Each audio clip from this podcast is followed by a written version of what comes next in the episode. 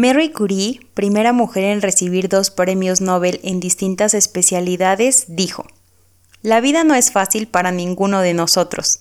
¿Y qué más da? Debemos tener perseverancia y sobre todo confianza en nosotros mismos. Debemos creer que se nos ha bendecido con algo y que ese algo debemos aprovecharlo.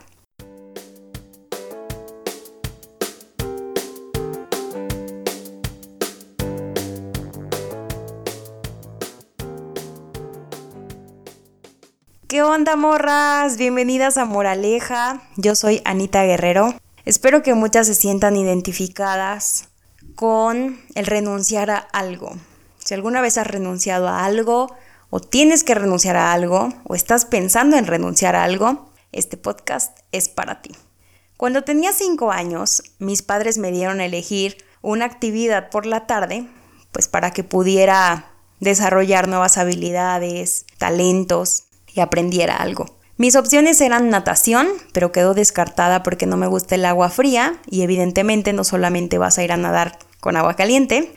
Eh, gimnasia también quedó descartada porque me daba un poco de miedo y ya tenía 5 años, entonces sentía que debía entrar como a los 3 o más chiquita. Así que elegí ballet. Es esa típica elección en donde piensas, ¿qué puede salir mal? O sea, ¿qué puede salir mal a los 5 años con tu elección de vestirte con un tutú, tus mallas, tu chonguito, eh, tus zapatillas de ballet. Pues nada, pareciera que todo era perfecto y empecé a ir a mis clases de ballet. Ah, el problema fue que conforme pasaron los días, posiblemente las semanas, los meses, me di cuenta que había niñas que asistían a la academia y claramente no pertenecían a la misma clase social que yo pertenecía. Eh, eran niñas que iban a colegios privados, que llegaban en camionetas último modelo, que contaban sus viajes al extranjero, sus super regalos de cumpleaños, sus fiestas increíbles.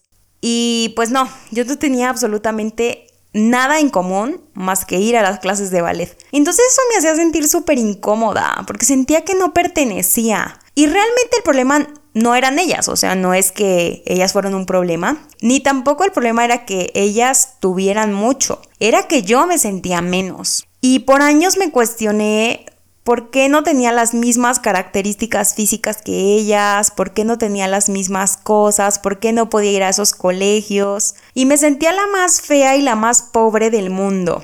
Y eso me causó un conflicto porque fui a esa academia seis años de mi vida. Como que ya rozaba también un poquito de la adolescencia y pues no, la verdad es que no era nada cómodo porque tampoco nunca hice amigas. O sea, no recuerdo que alguna vez me dijeran como, oye Ana, va a ser mi cumpleaños, te invito a mi fiesta. No, eso nunca pasó, nunca fui a casa de ninguna, nunca hicimos realmente como más amistad. Porque aparte, muchas se conocían porque iban como al mismo colegio, ¿sabes? O sea, como que ya iban con sus amigas. Entonces yo era como parte, ya sabes, como de hola, ¿cómo estás? Y te sonríes, pero pues hasta ahí, o sea, no, nunca pude como entablar una amistad con alguna. Y entré como en un conflicto porque hubo un tiempo en donde cuestionaba mi color de piel, cuestionaba mis rasgos físicos, me sentía la más fea. Incluso hasta mi mamá una vez me tuvo que recortar algunas eh, como actrices famosas que tuvieran estos rasgos como más latinos para mostrarme que también había mujeres así famosas que eran guapas y que también eran bonitas. Eso me ayudó un montón, porque sí tenía como muchos complejos, pero se habían derivado de estarme comparando con otras niñas, ¿no? Entonces, dado que tenía algunos rollos como de autoestima y también de, de, autoconcepto y demás, a eso vamos a sumarle que durante seis años que fui a la academia, la maestra me dijo Ana María. Yo no me llamo Ana María, me llamo Ana Beatriz. Así que imagínate que yo llegaba a la clase y me decía, Ana María, de este lado. No me llamo Ana María, me llamo Ana Beatriz. Ah, ok, sí. Día siguiente. Ana María, ¿puedes por favor colocarte de este lado? Ana Beatriz. Ah, sí, sí, sí, claro, Ana Beatriz. Y así durante seis años. O sea, un castre. Que aparte de que no te sientas parte y que tengas ya broncas como de identidad, lo único que puede permanecer firme, que es tu nombre, no sea así. Tampoco me llamaban por mi nombre bien. Añadimos otra rayita más como al problema. Después resulta que hacían un ejercicio a la hora de calentar que se llamaba ranita. A lo mejor tiene como otro nombre más técnico, pero en ese tiempo le decían ranita. Y a mí no me salía. O sea, era como ponerte boca abajo, acostada, con las piernas como hacia atrás, con las plantas de los pies pegados y tiene que quedar como tu fémur al ras del suelo pues a mí las pompas no me bajaban. Entonces era horrible porque pasó un tiempo y dije como, ah, no me sale. Y dos meses, ah, no me sale. Y un año, ah, no me sale. Y dos años ya no me sale. Y qué frustración que a todo mundo le saliera y a mí no. O sea, empiezas a pensar como que eres la más chafa, ¿no? O sea, ni siquiera te sale lo del calentamiento, menos lo de la clase. Hasta que un día una maestra que se llama Irma Becker y creo que todavía tiene una academia en Veracruz, suplió a mi maestra porque mi maestra estaba embarazada. Entonces fue a la clase, empezamos el calentamiento y me dice, bueno, ahora vamos a hacer ranita. Y ya sabes, yo como maestra nueva, la vergüenza, yo no sé hacer ranita. Total que va y quiere ayudarme a hacerlo y se da cuenta que pues no, a mí no me sale. Y me dice, ah, no te preocupes. Quiero decirte que a mí también me pasaba lo mismo. Como que fue como una luz, ya sabes, como en el en la oscuridad de ¿en verdad? O sea, tú también eras chafa. Me dice, "Lo que pasa es que tu fémur no va a rotar. Para hacer ese ejercicio necesitas que tu fémur rote." Y no va a pasar. Ah, yo tengo el mismo problema, pero bueno, eso no me impidió ser bailarina de ballet. Por un lado fue súper bueno porque, sabes, me proyecté en ella y fue como de, uh, estoy como la maestra. Pero por otro lado pensé como, uh, estoy defectuosa.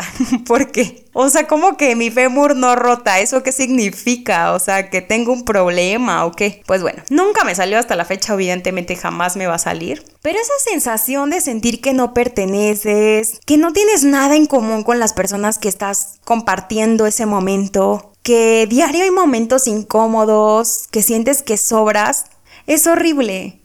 Es algo súper incómodo. Y a eso le añadimos mis problemas de inseguridad, la baja autoestima, problemas que tenía de aceptación y demás, pues bueno, el ir al ballet se volvió los últimos años pues un suplicio. La verdad yo no quería ir, ya se me hacía pesado, incómodo, feo. Pero vino el momento crucial. Esa academia era una academia que estaba afiliada como a una academia en Londres. Cada año venía una evaluadora de Europa a evaluarte para poderte dar un certificado. Ese año el examen era en parejas. Así que entré al examen con la pareja que me asignaron y a medio examen no entendimos inglés, francés, español que la evaluadora pronunciaba y mi compañera decide hacer un ejercicio que no era el que habían pedido. Y yo toda abrumada que no sabía ni qué onda pues decidí seguirle la corriente. Así que terminó el examen, bueno, después de unos meses llegaron los certificados del nivel y la academia hacía toda una ceremonia para entregar los certificados y poder como graduarte de ese nivel y poder ir al siguiente año, pues reconocían como varias cosas, ¿no? Entonces llega el día y dicen como de toda la academia solamente eh, hay dos reprobadas que no pudieron como pasar de nivel. Me acuerdo que hasta había como una pizarra en donde había ciertas puntuaciones y demás. Pues ya entregan todos los reconocimientos y a mí no me nombran. Entonces yo como que no entendía pues qué estaba pasando, ¿no? Se acerca la maestra con mi mamá y le dice,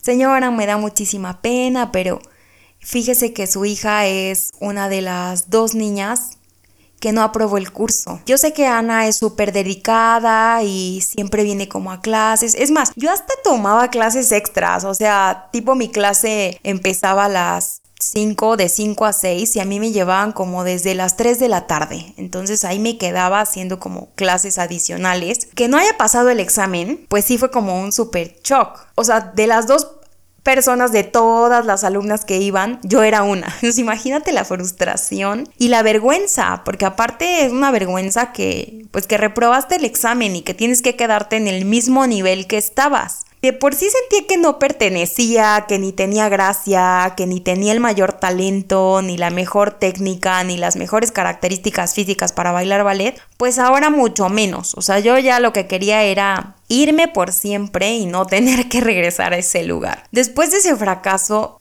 dije, ya no quiero ir al ballet. Mi mamá se infartó porque imagínate que llevaba años pagando, con la ilusión, esperanza, veto a saber qué imaginaba que yo terminara siendo, ¿no? O sea, como una gran bailarina de ballet. Hoy sé que eso nunca hubiera pasado, pero bueno, ella en su momento pensaba que sí. Y fue espantoso que yo les dijera que ya no quería ir. Eh, dejé de ir como un tiempo y la maestra fue a buscarme a mi casa para decirme que por favor regresara, que ya llevaba muchos años en la academia, que no me fuera de esa manera, que terminara como, ya sabes, todos los ocho años que, que implicaba como todos los niveles y demás, pero yo ya no quería. Entonces regresé muy forzada y a las semanas dije ya no más.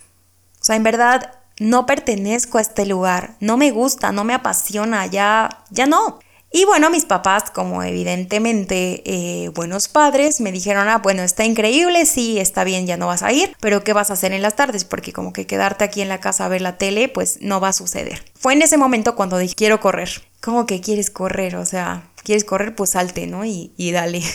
Eh, mis papás fueron como pacientes conmigo, me dijeron, bueno, ¿quieres correr? Bueno, vamos a buscar en dónde te pueden entrenar. Eh, empecé a ir a entrenar, me hicieron algunas pruebas, me aceptaron. Reconozco que nunca tuve el talento más grande, pero sí fui súper perseverante y correr me apasionó muchísimo. O sea, dediqué 12 años de mi vida a hacer eso porque eso me apasionaba. A veces renunciar a algo parece muy mediocre. Cuando dices, ya no quiero hacerlo, vivimos en una sociedad en donde pareciera que renunciar a algo es sinónimo de ser débil, porque no diste lo mejor de ti, porque renunciar es igual a fracasar. Y hoy quiero decirte que no necesariamente. Si alguna vez te has sentido así, has sentido que no perteneces, que nada de ti te gusta, que no tienes suficiente capacidad o talentos o dinero, no sé, inteligencia, o te descubres comparándote todo el tiempo con otras personas, viendo qué tienen los demás que no tienes tú.